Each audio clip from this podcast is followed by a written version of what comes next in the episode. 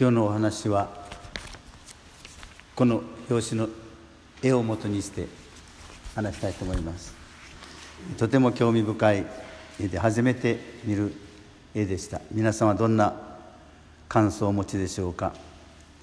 モーセが立法をもらったのはあのシナイ山で神様からでしたがこの絵は4世紀半ばの絵だと書いてありますね、えー、イエス様からつまりキリストからモーセが立法をもらう。へえと思いました。まあ当時のこの福音の新しさに気がついた人たちの誰かが書いたということでしょう、まあ、モザイクとなってますけれどもこの絵でもう一つ興味深いことは、まあ、これはあの、えー少し抽象的になっているのかもしれませんがこれは多分城の木かと思われます、えー、イエス様の後ろには7本の城の木。モーセの後ろにはたった2本です。これもとても意味を感じました。7という数字は聖数と言われますね。聖書では。聖なる数字。完全数とも言います。7は完全数そういう意味ではイエス様のが全てを立法を完成された方。ということが一つあるでしょう。まあ、モーセはたった2本、まあ、それでも神の民として忠実に生きてきたわけですがこの絵が意図するところはこのモーセは私たち一人一人のことと思われます。つまり新しいこのモーセであるキリストから立法を私たちも受けた、まあ、立法ということはあの10回のことであるわけですがイエス様がくださった掟はただ一つですね。愛の掟ということです。でこの愛の掟を授かった私たちは、まあ、この日本の城ほどの実りしかもたらしていないとなれば寂しいわけですけれどもイエス様と共になされる時にこの城の木のように、まあ、栄えていくというか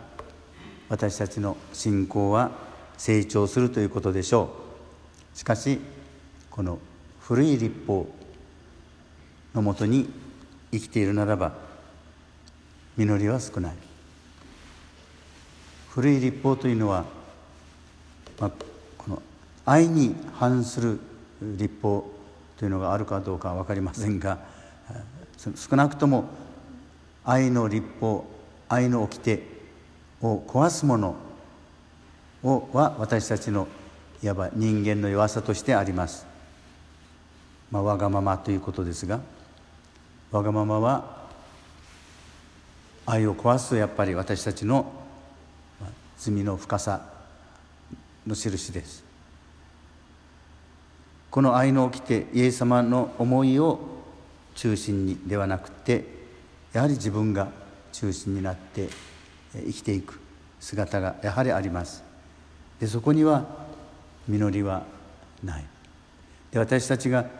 自分はあのあまり大した信者じゃないと謙遜謙遜しながら行ったりする時にミサにちゃんと行くかどうかということではなくてどれほどこの愛の掟を生きようとしているかということを基準にすべきかと思われます。モーセが受けたあの10回、えー、その最初の3つは人が神様に対するその道を示してますよね。そして後の7つは人が人に対する道。つまり道徳。宗教と道徳。でもこの宗教というか神様に向かう姿はわずか指摘されているのは3つです。けれども3つですが私を唯一の神として礼拝しなさい。というのが強調されています。唯一の神は御父一人そして私たちにとってはこの救い主イエス様以外にいないけれども私たちは唯一の神ではなくてたくさんの神々をまあまあ、語弊があるかもしれませんが私が神であったりするわけなんです私が中心になる時に私はイエス様よりも自分を第一に置いているこれは10回のあの掟にも背く姿と言えます、まあ、そういう私たちの反省のよすがとしてこの絵はあの少し拡大して額にでも入れて飾っておけばいいかなと、まあ、飾るっていうか見てたらいいかなと思うような絵です。でなかなかあのこの描いた人たちの、まあ、冷静の深さというかあ単に昔の思い出話としてではなくてあのシナイ山でのモーセが受けたあの時のイメージとそして玉座におられるこの救い主キリストとの、まあ、整合性というかそれを一つにしてこうして、え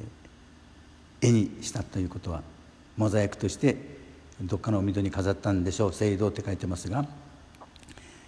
まあ、ローマに行った方は見たことがあるのかもしれませんが私は見たことはありません。やはり昔は字が書けない人がほとんど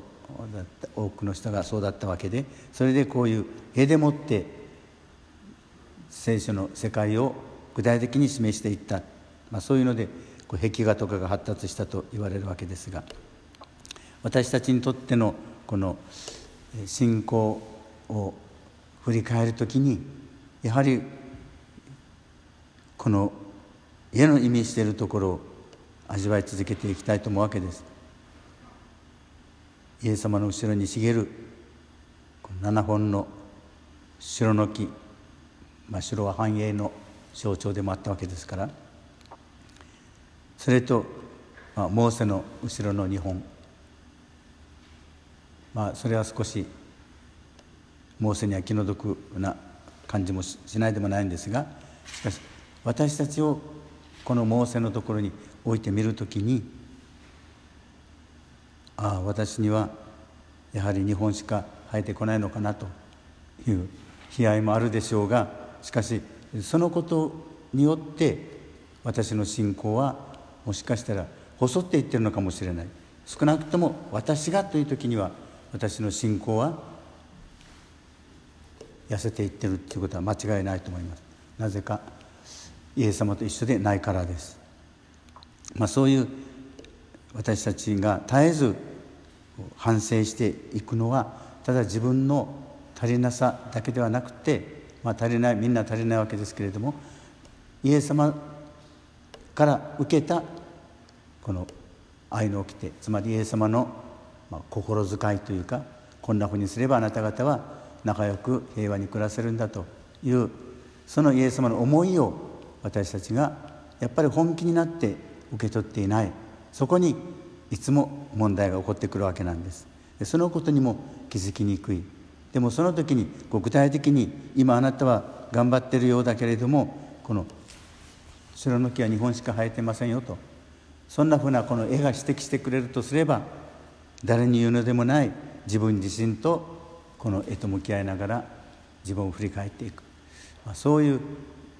ためにこの絵が役立つんではないかと思いました。でこの1週間どうぞこの部分は切り取るなりしてあの小さな額にでも入れて大事にされたらいいんじゃないかと思いました。この1週間も、まあ、今世の中はあの新型ウイルスの病気が蔓延していて、えー、日本中が世界中が不安になってますけれども私たちもそういう健康にも管理しながらこの1週間も神様と共にイエス様と共にこの愛の心遣いを生きていきたいと思います。